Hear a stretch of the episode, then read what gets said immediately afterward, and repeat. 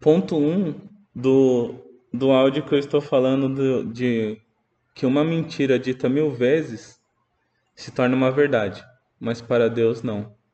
O número um é palavras falsas e mentirosas que levam o homem a achar que está agradando a Deus, mas está indo para o inferno. Jeremias 5, 1 e 2 Percorram as ruas de Jerusalém, olhem e observem. Procurem suas praças para ver se podem encontrar alguém que haja com honestidade e que busque a verdade. Então eu perdoarei a cidade. Embora digam, juro pelo nome do Senhor, ainda assim estão jurando falsamente. Vejam novamente que Deus não está dizendo que o que eles dizem é errado, mas estão mentindo, juram com falsidade, falam uma coisa fazem outra. Jeremias 7, do 3 ao 15. Assim diz o Senhor dos Exércitos, o Deus de Israel: Corrige a sua conduta e as suas ações. Eu os farei habitar neste lugar. Não confiem em palavras enganosas. Este é o templo do Senhor, o templo do Senhor, o templo do Senhor. Mas se vocês realmente corrigirem a sua conduta e as suas ações e se de fato tratarem uns aos outros com justiça, se não oprimirem o estrangeiro e o órfão e a viúva, e não derramarem sangue inocente neste lugar, e se vocês não seguirem outros deuses para sua própria ruína, então eu os farei habitar neste lugar, na terra que dei aos seus antepassados desde a antiguidade para sempre. Mas vejam, vocês confiam em palavras enganosas e inúteis. Vocês pensam que podem roubar e matar, cometer adultério e jurar falsamente, queimar incenso a Baal e seguir outros deuses que vocês nem conhecem e depois vir e permanecer perante mim neste templo, que leva o meu nome, e dizer: Estamos seguros, seguros para continuar com todas essas práticas repugnantes? Esse templo que leva o meu nome tornou-se para vocês um covil de ladrões? Cuidado, eu mesmo estou vendo isso, declara o Senhor. Portanto, vão agora a Siló, o meu lugar de adoração, onde primeiro fiz uma habitação e honro o meu nome. E vejam o que fiz por causa da impiedade de Israel, meu povo. Mas agora, visto que vocês fizeram todas essas coisas, diz o Senhor, apesar de eu lhes ter falado repetidas vezes, e vocês não me terem dado atenção, e de eu lhes ter chamado e vocês não me terem respondido, eu farei a este templo que leva o meu nome, no qual vocês confiam, o lugar de adoração que dei a vocês e aos seus antepassados, o mesmo que fiz em Siló.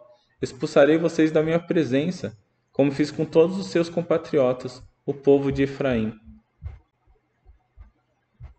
Não preciso nem comentar nada sobre esse trecho. Dava para ver como confiavam no templo, na liturgia, no modo do culto, nas palavras sagradas sobre Deus e o nome de Deus, no templo do Senhor, templo do Senhor. Confiavam no que eles faziam de aparentemente santo e certo, mas estavam muito longe do Senhor, o ponto a ponto de serem condenados. E de fato eles foram condenados, como sabemos. O que eles estavam dizendo era que o templo que carregava o nome de Deus nunca poderia ser destruído porque o nome de Deus estava ali. Faziam tanta coisa ruim, mas se sentiam confiantes de que porque o templo era do Senhor, nada de mal aconteceria com eles. Mas mal sabiam que o próprio Deus estava olhando o mal que eles estavam fazendo. E para Deus tanto faz o templo, tanto faz qualquer coisa, pois ele se importa mesmo com o comportamento do ser humano. Então vejam como parecemos com eles perto da condenação. Dizemos que o Senhor Jesus é o Senhor de São Paulo e do Brasil, sendo que Jesus não tem sido Senhor nem dos nossos desejos pecaminosos. Dizemos que somos salvos porque declaramos com nossas bocas que somos salvos por Jesus, mas é a mesma coisa que eles diziam. Nosso, nosso comportamento nos condena, pois com a boca dizemos que amamos, mas odiamos. Somos enganadores. Jeremias 6, 20 e 21. De que me serve o incenso trazido de Sabá ou o cálamo aromático de uma terra distante. Os seus holocaustos não são aceitáveis, nem me agradam as suas ofertas. Assim diz o Senhor: Estou colocando obstáculos diante deste povo. Pais e filhos tropeçarão neles, vizinhos e amigos perecerão. Que adianta tantos eventos, tantos cultos, tantos louvores, tantas orações, tantas festas? Que adianta uma oferta maravilhosa de outro lado do mundo se nem sabemos o que Deus realmente espera de nós, será que ele vai se sentir adorado assim? Será que isto é adoração a Deus? Jeremias 8, 6. Eu ouvi com atenção, mas eles não dizem o que é certo. Ninguém se arrepende da sua maldade e diz: Que foi que eu fiz? Cada um se desvia e segue seu próprio curso, como um cavalo que se lança com ímpeto na batalha. Jeremias 8:8. Como vocês podem dizer somos sábios, pois temos a lei do Senhor, quando na verdade a pena mentirosa dos escribas a, transportou em, a transformou em mentira? Jeremias 9, 3 a 6. A língua deles é como um arco pronto para atirar. É a falsidade, não a verdade, que prevalece nesta terra. Eles vão de um crime a outro. Eles não me reconhecem, declara o Senhor. Cuidado com seus amigos, não confie em seus parentes, porque cada parente é um enganador e cada amigo um caluniador. Amigo engana amigo, ninguém fala a verdade. Eles treinaram a língua para mentir, e sendo perversos, eles se cansam demais para se converterem.